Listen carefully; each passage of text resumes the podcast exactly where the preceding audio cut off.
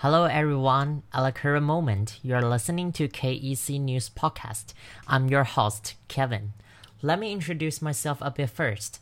I'm a Taiwanese, once studying international courses at Banko University. My major was IMI, standing for Innovative Media Production.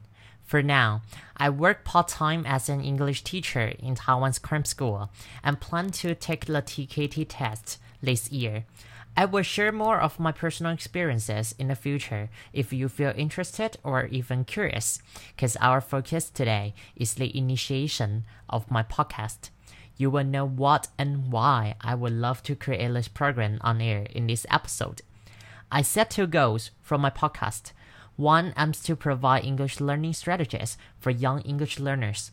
Therefore, those who find it frustrating to learn English will consider this program helpful you will have access to unique methods to improve your listening, speaking, reading, and writing skills. Although I'm not an expert, I'm pretty sure my learning approaches are suitable for students who want to make progress step by step. However, it requires a lot of effort and time.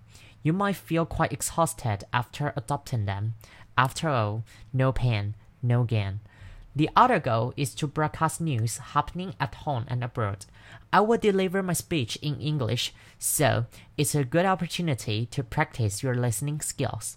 I will also analyze all the issues critically.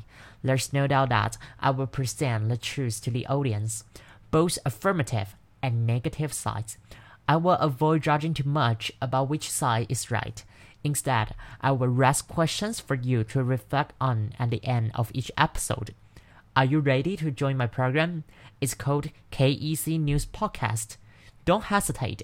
I'm waiting for you. Let's improve ourselves together.